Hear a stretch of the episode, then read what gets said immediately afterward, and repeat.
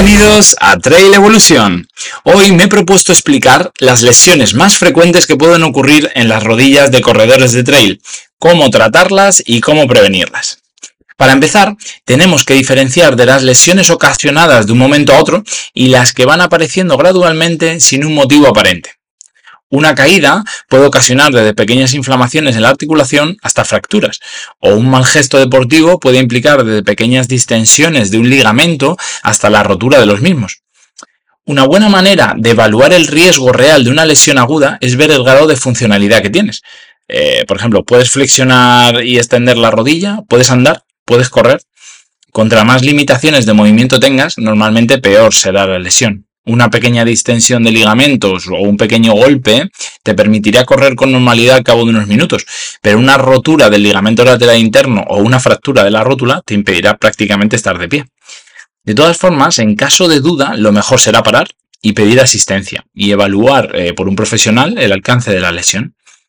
Aunque hoy lo que quiero es profundizar en esos dolores de rodilla que empiezan de una manera gradual y que poco a poco van incapacitando la práctica deportiva. Los dolores de rodilla más frecuentes en corredores son la condropatía rotuliana y el síndrome de la cintilla iliotibial. Vamos a empezar por la condropatía rotuliana o síndrome del dolor patelofemolar. Este es un dolor en la rótula y alrededor de ella. Esta lesión también se conoce como rodilla del corredor. O sea, fijaros si es frecuente que pase esto, ¿no? La condropatía es un trastorno por sobrecarga. La flexión e extensión repetidas de la rodilla generan una lesión en el cartílago de la rótula. Esta, la rótula, se puede desalinear o mover de un lado a otro mientras se desliza sobre el fémur. Y en la mayoría de casos es debido a una debilidad muscular o a un incorrecto alineamiento. Si esto ocurre, la rótula no resbala con suavidad sobre el fémur y esto lo que provoca es la lesión en el cartílago. El dolor puede ser de tipo punzante, agudo y genera sensación de que la rodilla falla al cargar. Suele aparecer cuando se hacen esfuerzos con el cuádriceps, sobre todo como subir y bajar cuestas o escaleras o agacharnos y quedarnos en una posición de cuclillas.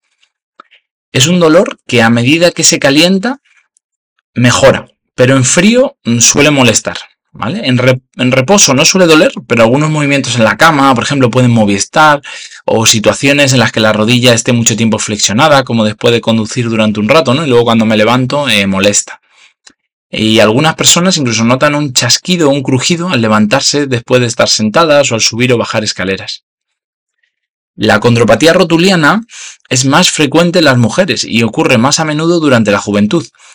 Los factores que influyen en la aparición de la patología son debilidad de cuádriceps, valgo de rodilla, eso significa que las rodillas se vayan hacia adentro, unos pies planos que eh, conllevan una pisada pronadora, unos músculos isquiotibiales tensos, una excesiva curva lumbar o, en este caso, por aumentos repentinos del volumen o de la intensidad de los entrenamientos.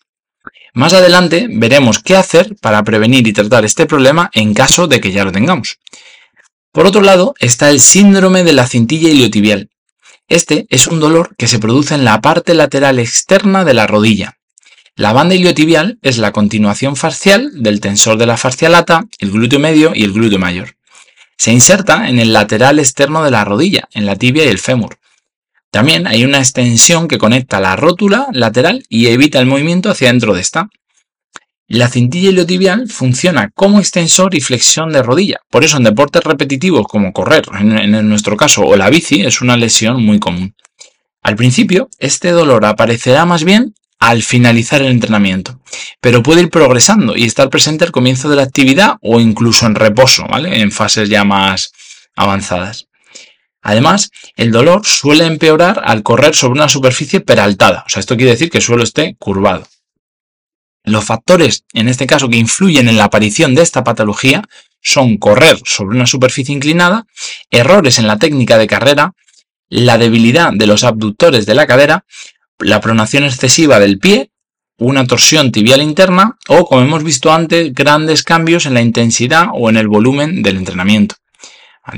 Si tienes dolor de rodilla y te sientes identificado con algunas de estas lesiones, Seguir los consejos que te voy a comentar seguro que te ayudará a mejorar, aunque no tengas un diagnóstico de un médico o de un fisioterapeuta. Pero a ver, te recomiendo que hagas una visita en caso de duda, ¿vale? Estas dos lesiones tienen muchos factores en común. Por lo tanto, vamos a ver la solución de ambas a la vez, aunque iremos puntualizando algunas medidas que vayan mejor para una o para otra. Estas recomendaciones están basadas en la última evidencia científica y en mi experiencia también como fisioterapeuta e entrenador desde hace más de 10 años. Por supuesto que siempre las pautas hay que personalizarlas y no es lo mismo una persona que tenga dolores muy ligeros desde hace una o dos semanas que otros que lleven meses con un dolor muy alto. Pero bueno, voy a intentar hacer una recomendación general que sirva a la mayoría de los atletas que puedan tener este dolor de rodilla o que quieran prevenirlo. En una primera fase aguda, el tratamiento debe centrarse en el alivio temprano del dolor. Los estudios recomiendan el reposo relativo, hielo y analgésicos como AINES, que son antiinflamatorios no esteroideos, que en este caso el más famoso sería el ibuprofeno, para reducir el dolor en el caso que fuese necesario, ¿vale? También una sesión con el fisioterapeuta te ayudará a valorar las estructuras tensas para relajar los tejidos y darles movilidad. En un primer momento hay que limitar o evitar por completo aquellas actividades que te provoquen un dolor intenso. Por lo tanto, hay que bajar la intensidad de los entrenamientos todo lo que sea necesario, así como disminuir el volumen a la capacidad de recuperación de los tejidos. Hay casos en los que cambiar de entrenar en montaña a correr sobre superficies planas y blandas ayuda a reducir la carga sobre la rodilla y permite continuar entrenando sin problema.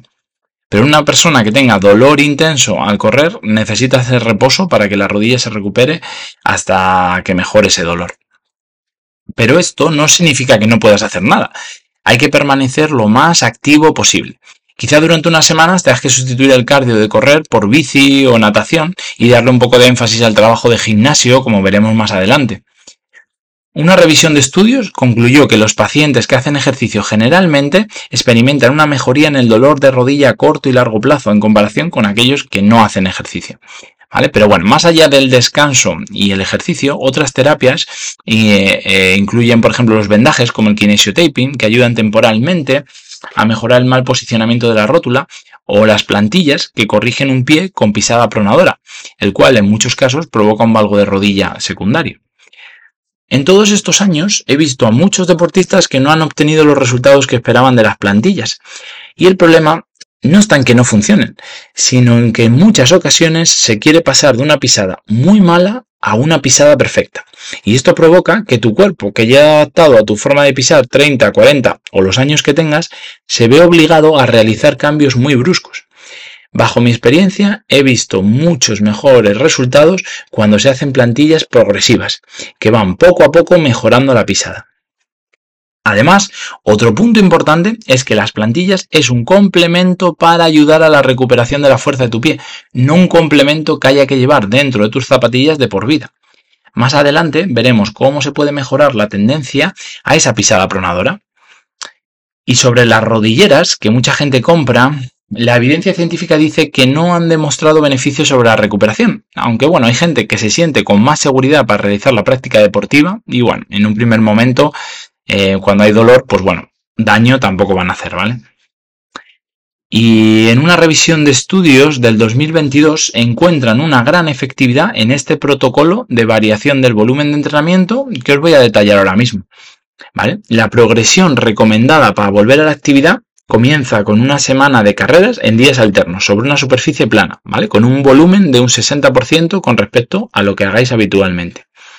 Las siguientes semanas se aumentará progresivamente el volumen y la intensidad, procurando no correr en ningún momento cuesta abajo.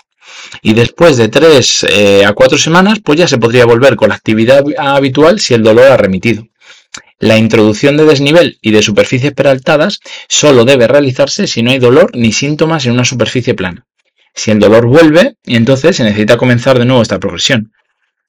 Este protocolo lo veo muy efectivo, aunque por supuesto que dependiendo del caso puede variar ligeramente. Por ejemplo, en gente que meta mucho desnivel de forma frecuente, imaginaos un atleta con 4.000 positivos cada semana, realizar en semanas de recuperación mm, desniveles muy suaves, como por ejemplo 800 positivos para su nivel, ¿no? sin grandes cuestas, pues probablemente será un protocolo también efectivo. Y bueno, una vez que tenemos controlado la fase aguda y la carga de entrenamiento, vamos a pasar a ver la parte más importante para eliminar las causas de la lesión y prevenirlas en el futuro. Esto que voy a explicar ahora es la piedra angular del tratamiento. Además, las últimas revisiones científicas lo dejan claro. Para prevenir y tratar estas lesiones de rodilla hay que mejorar la fuerza de los aductores de cadera, músculos del core, cuádriceps, músculos del arco del pie y la flexibilidad de los isquiotibiales. Vamos por partes para desarrollar todas estas recomendaciones. El trabajo de aductores de cadera es imprescindible para que la rodilla se mantenga alineada y no claudique hacia la parte interna, provocando un desalineamiento de la rótula con su mayor fricción, en este caso sobre el fémur, y una tensión excesiva en la cintilla iliotibial que termine por sobrecargar este tejido. Además, nos ayudará a fijar mejor la pelvis, evitando su basculación. Los músculos protagonistas a trabajar serán el glúteo medio, glúteo menor y tensor de la fascia. Así que tanto una condropatía como un síndrome de la cintilla iliotibial se verán claramente beneficiados de esta intervención. Y para fortalecer los aductores, nuestro mejor aliado serán las bandas elásticas. Hay unas muy buenas, que son un circulito cerrado de tela, ¿vale? Bueno, que Decathlon las vende con el nombre de bandas elásticas de glúteo, aunque bueno, se venden en otros muchos sitios, pero por si eh, no sabéis a lo que me refiero, para que las busquéis en internet, ¿vale? Estas valen un poquito más, estas de tela, que las de plástico, pero las recomiendo, ya que las otras se suelen romper con, con mirarlas. Ejercicios mm, como la concha, el puente de glúteos con banda, sentadillas con banda, apertura de piernas desde tumbado lateral, monster walk, son ejercicios que te ayudarán a fortalecer tus estabilizadores de cadera. Trabajar dos ejercicios haciendo tres series de unas 10-15 repeticiones, unas 2-3 veces por semana, será suficiente para ir fortaleciendo esta musculatura estabilizadora. Por otro lado, el core es un grupo de músculos que comprenden los abdominales, lumbares, el suelo pélvico y el diafragma. Realiza el papel de estabilizar la columna, lo que permite que el tren inferior pueda desarrollar un correcto movimiento. También disminuye la curvatura lumbar y la caída de la pelvis. Además, tener un core fuerte aumenta la eficacia del movimiento, traduciéndose en mayor rendimiento. Este trabajo será beneficioso para las dos lesiones que estamos viendo. ¿eh? Se pueden hacer muchísimos ejercicios para estas estructuras, pero tiene una especial importancia los antiflexión-extensión y antirrotatorios. Estos ejercicios tienen como base mantener la estabilidad del tronco mientras se realiza un movimiento o se mantiene una posición. Cuando corremos, esto es básicamente lo que hace el core, mantenerse estable mientras deja que haya una buena transmisión de fuerzas al tren inferior. Ejemplos, pues son las diferentes planchas, el press palov, el twist ruso. Se trabajaría con un protocolo similar, seleccionar dos, tres ejercicios y realizamos tres series de 10-15 repeticiones o de unos 40 segundos y si lo realizas por dos o tres veces por semana, pues te ayudará a conseguir eh, unas grandes mejoras. Por ejemplo, mm, un ejercicio de antiflexión como la plancha baja, otro ejercicio de antirrotación como el press pull off con banda elástica y otro de estabilidad con movimiento de tren inferior como las tijeras, pues sería una muy buena combinación. Aunque se pueden poner muchísimos ejemplos que van a ir genial, ¿vale? Y además, en estos estudios no vienen protocolos cerrados, ¿no? Sino te dicen lo que tienes que trabajar, pero no exactamente los ejercicios, ¿no? Y esto, pues ya lo saco yo, os lo digo de, mi experiencia clínica. Por otro lado, vamos a ver eh, que fortalecer el cuádriceps es clave en el trail, ya que es uno de los músculos que más interviene. Tener un cuádriceps fuerte ayudará a sujetar mejor tu rótula y a rendir mejor. Uno de los factores, fijaros, predictivos de rendimiento en el trail es la fuerza del tren inferior. Hay una correlación directa entre los, atletas con mejores marcas de peso máximo en sentadilla y mejores puestos en las clasificaciones. Hay, por supuesto que hasta un punto, ya que un culturista no corre más rápido que Kipchoge. Pero Igualando otros factores, la fuerza del cuádriceps ayuda a predecir con una buena precisión el resultado de un atleta. Este apartado tiene más relevancia para los casos de condropatía, aunque como acabamos de comentar, nunca viene mal un cuádriceps más fuerte, ¿no? Se puede trabajar con sentadillas con barra, peso muerto sumo, sentadillas con cinturón ruso, sentadillas búlgaras, zancadas, extensiones de cuádriceps. Bueno, son ejercicios que ayudarán a conseguir un mayor tono. En cualquier variante que realizamos tenemos que prestar especial atención a la técnica, procurando que la rodilla no sobrepase la punta de tu pie y que no se meta hacia adentro en ninguna de las fases del ejercicio, ¿vale? O sea, si hago una sentadilla, cuando me agacho y cuando me levanto, mi rodilla no tiene que claudicar en ningún momento hacia adentro. Y si vemos que es una tendencia muy frecuente, pues trabajar esa sentadilla con banda elástica me va a ayudar a activar más esos abductores de cadera para que la rodilla no claudique. Es verdad que sobre la técnica correcta, eh, actualmente hay un debate abierto y la ciencia no termina de ponerse de acuerdo. Pero bueno, yo he rehabilitado a muchas personas con estos problemas siguiendo estas indicaciones que os estoy diciendo y tengo más que comprobada su eficacia. Por otro lado, los pies tienen una gran cantidad de músculos, pero muchos de ellos los tenemos muy inhibidos por pasar la gran mayoría del tiempo con calzado cerrado. Estar descalzo o solo con calcetines debería ser la norma siempre que sea posible, ya que ayudaremos a corregir problemas en la pisada como la falta de arco. También, entrenar ejercicios específicos de equilibrio y propiciación descalzo te ayudará a mejorar estos problemas a largo plazo. Por ejemplo, también caminar por la playa o por el césped y hacer algunos ejercicios de técnica de carrera, otra vez sin zapatillas, serán actividades de gran ayuda. Las plantillas tienen que suplir la falta de fuerza de estos músculos para que posteriormente nuestros pies sean capaces de soportar el arco por sí solos. Estas pautas son interesantes para las condropatías y para el síndrome de la cintilla iliotibial. Si hay interés, también puedo subir un vídeo con ejercicios específicos para mejorar el arco del pie, ¿no? Que sería muy interesante en personas con pies planos o muy poco arco. Una mala flexibilidad, que es el último factor que nos falta por ver de los isquiotibiales, es otro de estos factores de riesgo que tenemos que mejorar si queremos, en este caso, prevenir más las condropatías. ¿Vale? ya que esta situación genera una mayor tensión en la articulación de la rodilla. Si no nos llegamos a tocar la punta del pie con la rodilla estirada, tenemos unos isquios acortados. ¿Vale? Estirarlos dos, tres veces a la semana después de entrenos suaves, procurando llegar al máximo del movimiento sin dolor, pero sí con cierta incomodidad, ¿no? ¿Vale? Nos ayudará a ir ganando poco a poco flexibilidad. Podemos usar cualquier estiramiento y lo aguantaremos en el punto de tensión alta durante unos 30-40 segundos, repitiendo el proceso dos veces. ¿vale? Y todo esto que os he comentado es un protocolo de ejercicios que lo podéis realizar en sesiones, que si está bien organizadas no van a ocupar más de 20-30 minutos, las podemos hacer dos o tres veces por semana y vamos a obtener con muy poco tiempo invertido muy buenos resultados a largo plazo o en este caso para rehabilitar una lesión si ya la tenemos. Y con estas medidas ya hemos visto todos los secretos de una correcta rehabilitación y prevención de los dolores de rodilla. Pero para terminar, me gustaría comentar que este tipo de trabajo que os he explicado va a ayudar a progresar y a evitar lesiones a cualquier corredor de trail. ¿Vale? Y más adelante, cuando haga un podcast específico de entrenamiento de fuerza para nuestro deporte, os enseñaré cómo incluyo estos ejercicios dentro de una rutina semanal. Así que bueno, con eso es todo. Un saludo y nos vemos en el próximo podcast.